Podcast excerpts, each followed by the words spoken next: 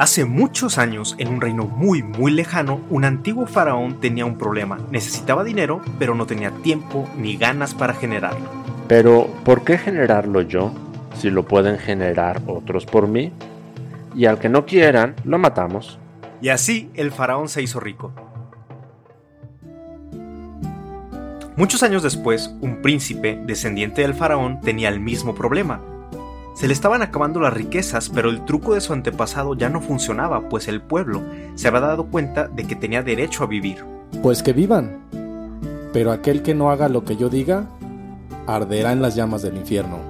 Y el pueblo, temeroso de Dios, trabajó para el príncipe y éste se volvió rico.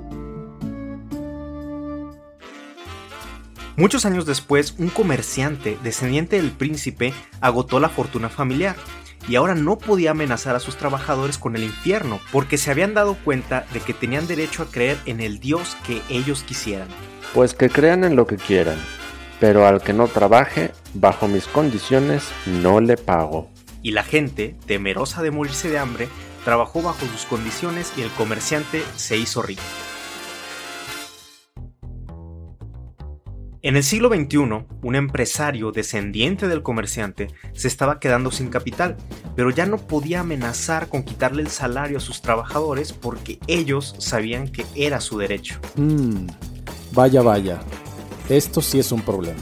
La gente de estos tiempos es demasiado consciente, pero debe haber algo que se les haya olvidado, algo que les pertenezca, pero no se den cuenta de ello. Y así, pensando en eso, el empresario se acercó al día siguiente con sus trabajadores y les dijo, Muchachos, esto más que una empresa es una familia. Y todos somos parte de esta familia.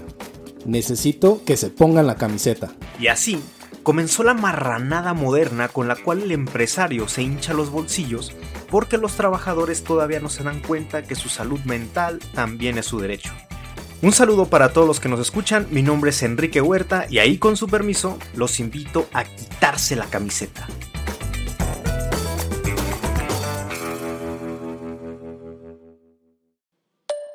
Es curioso cómo las empresas te mantienen cautivo y atrapado a base de puras falsas promesas. No, sí, ya te vamos a dar el crecimiento que tanto te venimos prometiendo desde que entraste, desde que leíste la vacante y decía crecimiento rápido.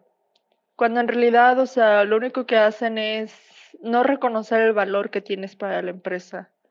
Y te quedas horas extras y das lo mejor de ti y todavía un extra más cosas que no vienen en tu contrato y que, vaya, no están lo suficientemente pagadas por tu sueldo, se las arreglan para mantenerte ahí, porque sabes que hay un algo mejor esperando por ti más adelante, cuando en realidad lo que mejor tienes adelante es renunciar a esa empresa y ya. De un tiempo para acá, me sorprende que veo una gran cantidad de publicaciones en distintas redes sociales. Veo a mucha gente que se toma fotos en sus trabajos y que parece que está muy bien y que está muy contenta, que usa mucho esta frase, ¿no? De que es que nosotros no somos una empresa, somos una familia. Pero también siento que hay una pequeña trampa porque veo que este asunto de que la empresa sea tu familia o de que la empresa se vuelva como un lugar eh, que te motiva tanto, de alguna manera impulsa a la gente a trabajar más pero sin cobrar eso que estás trabajando extra, ¿no? El famoso hay que ponerse la camiseta, ¿no? Hay que levantar la empresa porque la empresa ya dejó de ser un aparato capitalista que te oprime, sino que las empresas ahora son esto, ¿no? Son familias, gente agarradita de las manos, luchando por un proyecto. Entonces, ¿quién te pide que te pongas la camiseta y para qué te pide que te pongas la camiseta?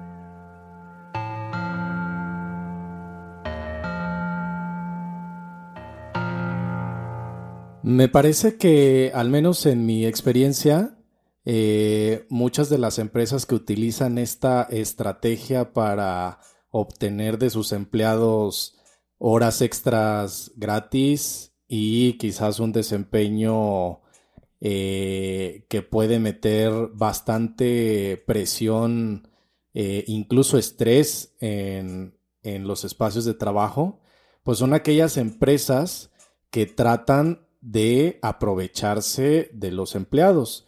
por supuesto, todas las empresas tienen que generar ingresos a través de las ventas, pero algunas su modelo de negocio tiene que ver con eh, establecer metas de venta diaria, ¿no? Entonces, para una persona que le ponen metas de, güey, si regresas a, a las instalaciones de la empresa y no has vendido, por ejemplo, todos los periódicos que te dimos, eh, pues no te vas a ganar tu comisión. Entonces, ellos de entrada saben que la cantidad, por ejemplo, de periódicos que le dan a una persona no los va a poder vender en una jornada de trabajo normal.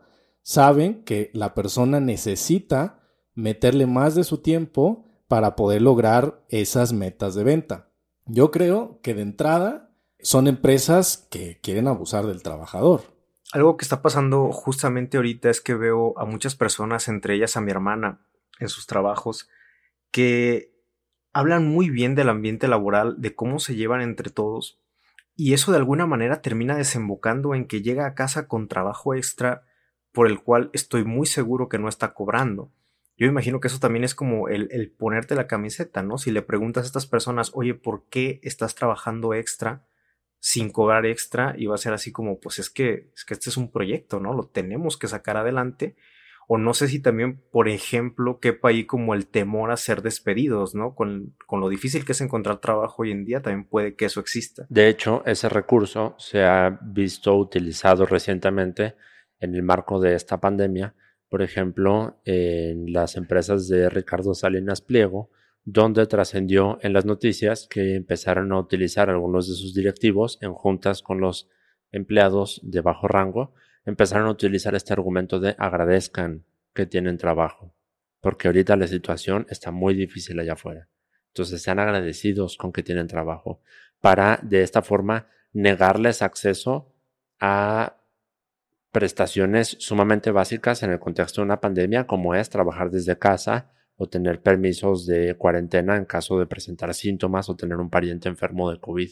Entonces estamos hablando de algo grave, que estén utilizando el miedo al desempleo para sacar un extra o aprovecharse laboralmente de sus miembros. Eh, subí de puesto, digámoslo, y estaba como a prueba. Les digo, estaba pequeñita, yo creo que tenía unos 18, 19 años. Recuerdo perfectamente, era un viernes salí de trabajar, eh, como a las 7 de la noche me marca mi jefe y me dice, oye, ¿sabes qué? Necesito que te regreses a la oficina porque me faltó que me entregaras tal archivo este, y yo lo necesito para allá, ¿no? Y yo le dije, oye, pero pues yo revisé mi correo antes de venirme y entregué todo, este, me viste ahí todo el tiempo y no me comentaste nada, yo ya estoy en una fiesta. Y recuerdo que se portó muy grosero, me empezó a amedrantar con esta parte de te estamos dando la oportunidad, eres muy joven, hay gente atrás de ti que le gustaría estar en el puesto y te aseguro que ellos estarán aquí todavía trabajando, no se hubieran salido. Este, yo no sé si mides las consecuencias de tus actos, bla, bla, bla.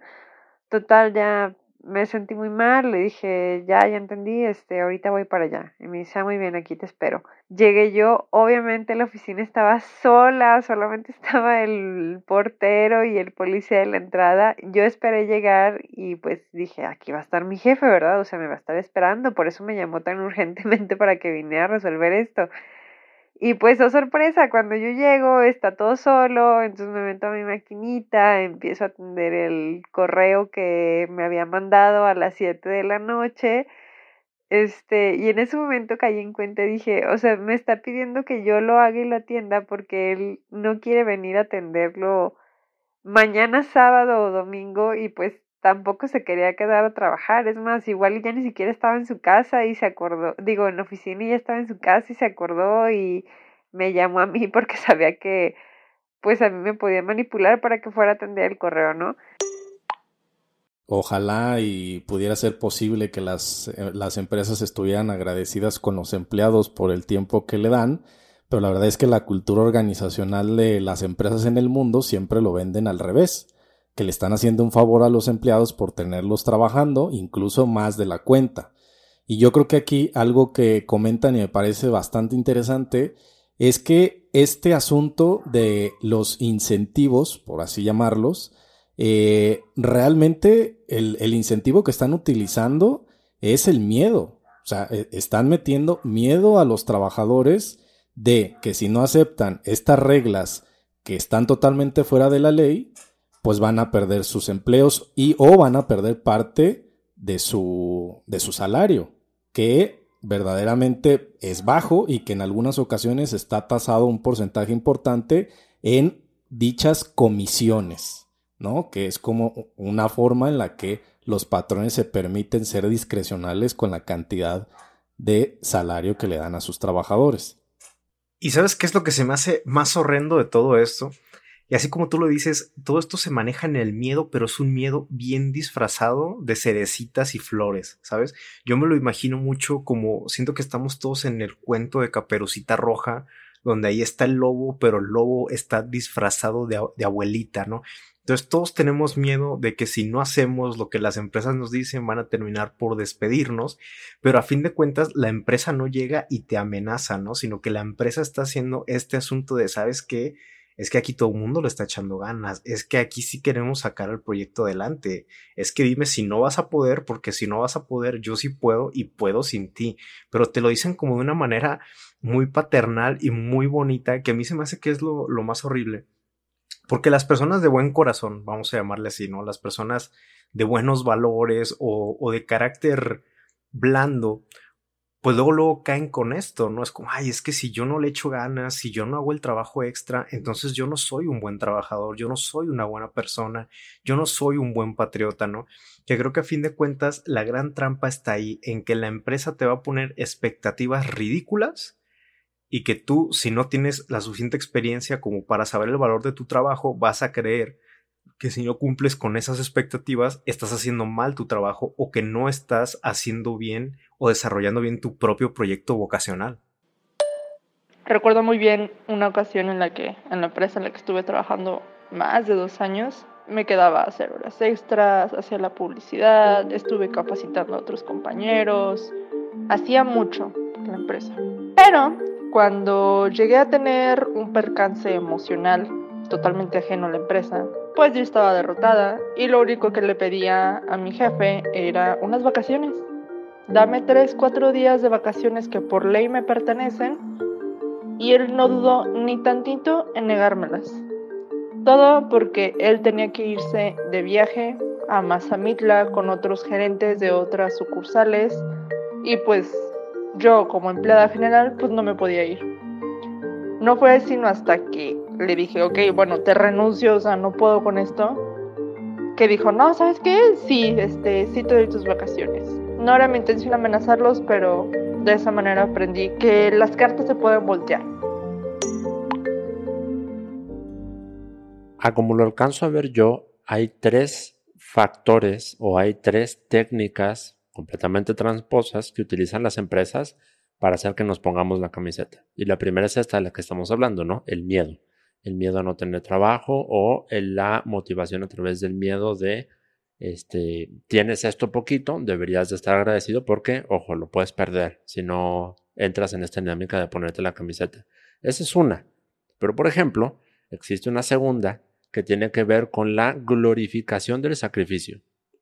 Y la glorificación del sacrificio no es algo que proviene de las empresas, es algo que culturalmente proviene de la mismísima cultura occidental. La misma cultura occidental santifica el sacrificio y vuelve santos mártires aquellos que sufren más. Entonces el sacrificio se glorifica hasta a nivel religioso y se glorifican las familias porque las madres lo dan todo por sus hijos y se glorifican los padres que todo lo dan y, y, todo lo ceden por los hijos y se glorifican las familias y en las sociedades y se glorifican en todas partes y las empresas recogen esto y glorifican el sacrificio de sus miembros pero ya lo hacen de una forma completamente en la que se aprovechan de ellos, ¿no? Y entonces empiezan a tomar ejemplos, algunos de sus empleados, empiezan a tomar dinámicas como la del empleado del mes, que lejos de ser el empleado más talentoso o el empleado más responsable, se vuelve el más sacrificado. Y entonces empiezan a condicionar prestaciones o extras en ganancias a ser el empleado del mes, el que más se sacrifica por la empresa. Exacto, y que como tú dices, en realidad es el empleado más obediente, ¿no? Ni siquiera es el que tenga un mejor rendimiento. Yo creo que todo esto nace también de la necesidad que tenemos todos de sentirnos héroes, ¿sabes? Yo siento que nos han vendido muchísimo la historia de los héroes y todos queremos ser uno y a veces pues no, no podemos como desempeñarnos de la mejor manera en las distintas áreas de nuestra vida y terminamos por decir, bueno, aquí hay un jefe que me está evaluando y si él dice que yo soy el empleado del mes, siento que estoy haciendo las cosas bien con mi vida. Que en realidad se me hace muy curioso porque creo que empata mucho con las relaciones a veces tóxicas que podemos llegar a tener con nuestros padres en la adolescencia, ¿no? Donde estás tan, tan perdido que el hecho de que ellos te digan que estás haciendo las cosas bien es como un paso increíble, ¿no? Sientes que realmente ya te realizaste. No, y que además también, o sea, esto eh, forma parte del, del, engaño de las empresas, el utilizar el sacrificio eh, o esta necesidad, como lo dices, Kike, de que todos seamos héroes, eh, y digamos, ligándolo a este asunto de que trabajas por un proyecto mutuo, que al final, la neta, o sea, no hay que engañarse la empresa no es tuya y nunca va a ser. Es de los, ni siquiera de los directivos, ni de tu, ni de tu pinche jefe, es la empresa. O sea, los dueños de la empresa están en otro pinche país, no le importas eh, quién eres tú, es más, no sabe quién eres tú. Entonces, no hay que engañarse, la empresa no es tuya, ni es tu familia y ni es tu proyecto. Exactamente. les vales madre. Ni les vales madre. Exactamente. Y por último, el tercer recurso que utilizan para aprovecharse de sus empleados es el aspiracionismo, porque condicionan el crecimiento interno de la empresa a precisamente lo mismo. Quien se sacrifica más, quien da ese extra, quien más se pone la camiseta, es quien va a, en teoría, a tener preferencia o va a ser favorecido para escalar puestos en la empresa que esto sucede de una forma extremadamente esporádica, pero muy anunciada, como si fuera la norma. Entonces, subir a un puesto de supervisor o subir a un puesto gerencial o subir a un puesto directivo tiene que ver, a como te lo hacen ver las empresas, con el nivel de sacrificio que haces tú por la empresa. Y ya cuando pasan muchos años y te das cuenta de que no es así, que se manejan con padrazgos y otro tipo de cosas distintas, ya es demasiado tarde. Ya dedicaste muchos años laborales a sacrificarte de más por una empresa que, como bien dice Beto, no es un proyecto mutuo, es un proyecto de ellos, que se aprovecha de hacerte creer que también es tuyo. Pero sorpresa que pues nosotros que hicimos, los tiempos han cambiado y con ello obviamente las expectativas de todos los que trabajamos en esta empresa y entonces ahora eh, nosotros como empleados, no solamente buscamos que nos garanticen el ingreso monetario, la seguridad y que nos fomenten el sentido de pertenencia en la empresa, sino que ahora los empleados buscamos un bienestar integral.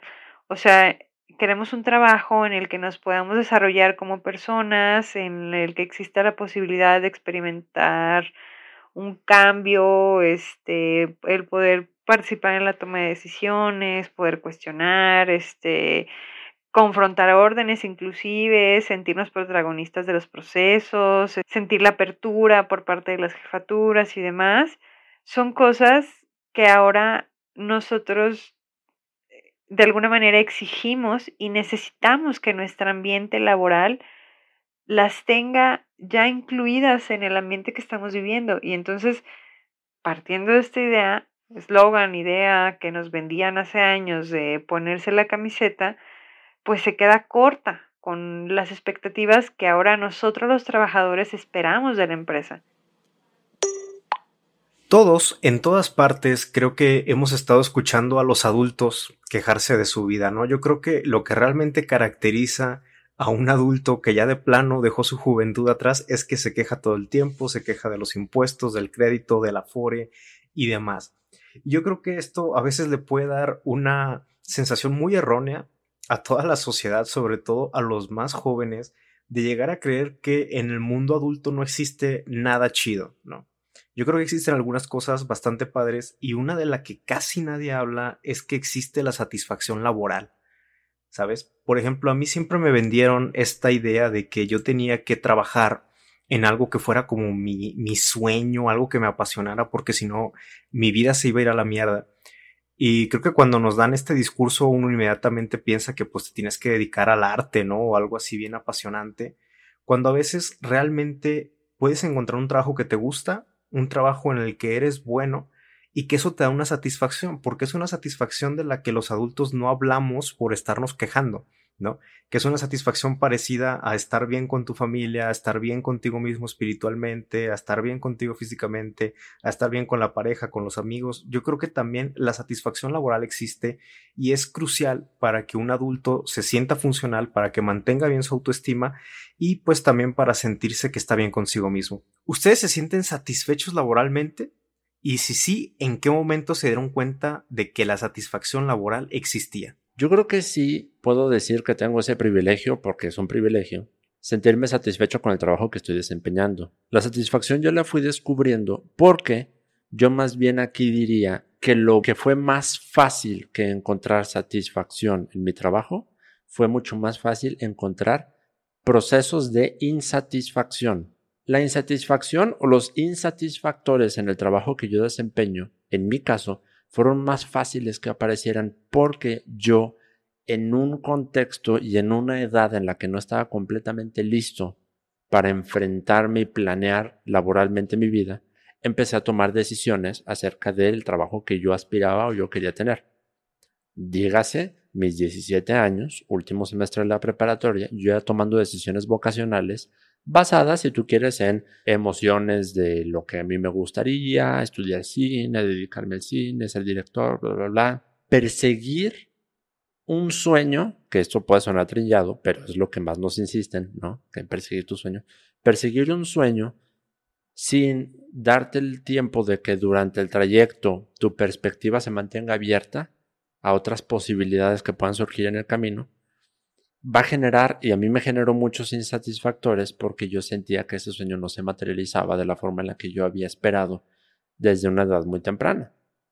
Más bien yo cuando fui encontrando satisfactores que me hicieron estar satisfecho y a gusto y feliz con lo que yo estaba creando, fue cuando empecé a abrir el panorama y a decir, ok, estoy descubriendo cosas nuevas que no había contemplado cuando yo tomé decisiones de mi vida laboral y estas cosas que estoy descubriendo pueden ser oportunidades. Y empecé a tomarlas, y empecé a producir podcasts, y empecé a producir contenidos para Internet, y empecé a explorar la comedia como medio de comunicación, y empecé a explorar equipos que no eran equipos de cineastas salidos de la escuela sino equipos que eran neuropsicólogo, abogado, comunicóloga, especialista en, en ciencias sociales. Entonces fui explorando nuevos terrenos y me fui dando cuenta que para mí fue mucho más ameno el proceso de encontrar satisfactores en el camino porque es mucho más chingón, es mucho más bonito tomar decisiones laborales conforme vas adquiriendo nuevas experiencias y habilidades. En mi caso, a diferencia de Ángel, mi satisfacción no la fui descubriendo, sino que la fui construyendo. Yo me considero que al menos hoy mismo me siento satisfecho con el trabajo que desempeño. Pero te diría que la satisfacción laboral es algo que se construye poco a poco. Y yo diría que hay tres aspectos que hay que considerar y que yo en algún momento me pregunté a mí mismo eh, cuando pues inicié a, trabajar. Por ejemplo, la primera pregunta que me, que me hice después de salir de la carrera es, ¿qué sé hacer? No, hay que, hay que preguntarse uno, qué habilidades tengo, eh, con qué me siento cómodo trabajando, qué herramientas, dependiendo del giro al que te, al que te dediques. Y también hacer un balance con el qué me gusta hacer, porque esto, esto también es relevante, qué es lo que te va llevando a, digamos, a tener esta, esta satisfacción en mayor medida. Pero hay otro aspecto importante que a veces no tomamos en cuenta y es el por qué me contratan las empresas y muchas veces no es ni por ni por lo que sabes hacer ni por lo que te gusta hacer, porque resulta que en algún momento de tu vida tuviste experiencia trabajando en algún área específica, resulta que se te hace más sencillo encontrar trabajo en eso que ya trabajaste. Y no es ni lo que te gusta hacer, ni lo que sabes hacer. Pero creo que pensando en estos tres eh, puntos, a medida que vayas teniendo más experiencia laboral, eh, puedes ir llegando a un punto intermedio. Yo realmente cuando me di cuenta de que existía la satisfacción laboral fue cuando eh, llegué a un trabajo en el que sentía que mis objetivos personales podían realizarse en cierta medida o en gran medida con los objetivos de la organización para la que trabajaba. Ese fue el punto en el que me sentí cómodo y satisfecho con lo que hacía. Aquí yo creo que me sumo al equipo de Ángel, donde creo que yo también fui descubriendo mi satisfacción laboral. Yo tenía un trabajo inicialmente, luego me invitaron a dar clases y dije, ok, lo voy a hacer solamente porque quiero tener seguro social. Y así fue. Y de repente me descubrí a mí mismo yendo a mi casa después de trabajar y descubrí que mínimo tres de cinco días a la semana yo estaba satisfecho y a gusto con lo que estaba haciendo, ¿no? Y dije, ok, encontré lo que quiero hacer y aunque originalmente estudié para los audiovisuales, creo que mi, a mí me llena mucho más ser maestro, ¿no? Entonces, creo que esas son las historias que la mayoría de los adultos no cuenta y que sí existe, que realmente tu trabajo sí puede ser un lugar donde tú te sientas a gusto y donde tú te sientas realizado porque aunque a la gente después de cierta edad ya no le gusta hablar de sueños, ya no le gusta hablar de metas, ya no le gusta hablar de aspiraciones, todos en el fondo las tenemos, todos queremos sentir que nuestra vida tiene un significado y un sentido y ese significado y sentido se lo entregamos a ciertas tareas y entonces podemos hablar de que la motivación es algo que es esencial para el trabajo. Y aquí recordando esta trampa del ponerte la camiseta, creo que cuando hablamos de que es una trampa, no estamos diciéndole a los trabajadores, ¿saben qué? No se motiven, hagan nomás su trabajo, ahí ahí se va, porque igual su sueldo es una mierda y les van a quitar el seguro, ¿no? O sea, no se trata de eso, tu satisfacción es muy importante, tu motivación es algo muy, muy eh, esencial de quién eres, es algo sagrado, es algo precioso, por lo menos para mí lo es, y no creo que sea algo que tú le debas de entregar a una empresa y menos gratis. Y menos cuando la empresa la extrae de ti utilizando estos tipos de chantajes que dijimos, el miedo, la reivindicación del sacrificio o la falsa promesa, sino que sea algo que provenga de lo que a ti te llena y te satisface y te hace feliz. Exacto, y que quede bien claro que tus sueños nadie puede lucrar ni comerciar con ellos, ni deberían intentarlo, a mí se me hace una obscenidad.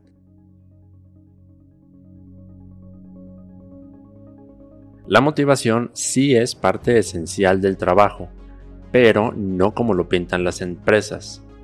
La motivación, como dijimos, es válida, pero debe ser algo personal. Porque una motivación no se va a sentir auténtica y no te va a dar satisfactores reales si proviene de un chantaje externo. En cambio, sí, lo, sí te va a dar satisfactores reales si proviene de tu propia apreciación de tu labor, dentro de una organización o dentro de un ecosistema. No, no necesariamente tiene que ser empresarial. Sí, porque es increíble lo mucho que se repite este patrón, ¿no? De estar buscando que alguien más te dé valor. Sabemos que uno cae muchas veces en eso con la familia o con las relaciones o con los amigos, también con la empresa, cuando en realidad creo que el punto de partida para que no caigamos en esta trampota de, de ponerte la camiseta es darte cuenta de eso, ¿no? Ok, mi trabajo y mi satisfacción valen por mí y no porque la empresa viene y me va a intentar condicionar. Entonces yo creo que cuando las empresas intentan hacer esto con nosotros, uno tiene que saber identificarlo y uno tiene que saber poner límites. Así como la, motivación te pertenece a ti, eh, también tu tiempo y tu esfuerzo te pertenece. Y eso implica que es muy importante que sepas cuándo poner límites a esas empresas que buscan aprovecharse de ti es súper importante que pues te puedas armar de valor a poner límites respecto a tu tiempo y a tus esfuerzos. Y más cuando este esfuerzo adicional que te piden las empresas no es recíproco contigo. Si no te beneficia en lo más mínimo y no es reconocido, la verdad es que no vale la pena. Y por último yo diría, y esto dará para otro episodio de ahí con su permiso, yo diría que es importante aprender a ponerle atención a la cultura empresarial, cómo son las dinámicas fomentadas dentro de la misma organización de la empresa y cómo esas dinámicas te ven a ti. Es decir, si la empresa genuinamente se está preocupando por ti, por tus intereses personales, tus inquietudes, o si nada más se está preocupando por tu productividad económica dentro de la empresa. Porque la empresa que de verdad se preocupe por ti como individuo miembro de esa empresa es una empresa que sí está teniendo una genuina preocupación humana por sus miembros. Entonces es importante también que empecemos a ver, de verdad, ponerme la camiseta tiene un fin económico o tiene un fin que de verdad la empresa se preocupa por, por mí de una manera recíproca a como esperan que yo me preocupe por la empresa.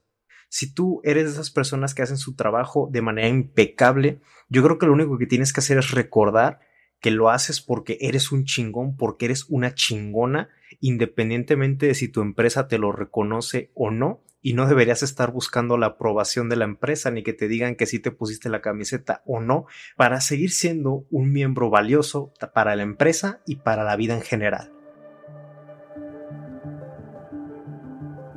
Esto que acabas de escuchar es Ahí con su permiso podcast, un proyecto que estamos realizando Enrique Huerta, Humberto Mendoza y yo, Ángel, el Angelini González. Pueden seguirnos en arroba ahí con su permiso en Instagram y en Twitter. A mí me pueden seguir en Twitter como Humberto Evalúa. A mí me pueden encontrar en Twitter como arroba thisspeaker con doble S. Y a mí me pueden seguir en Twitter como arroba el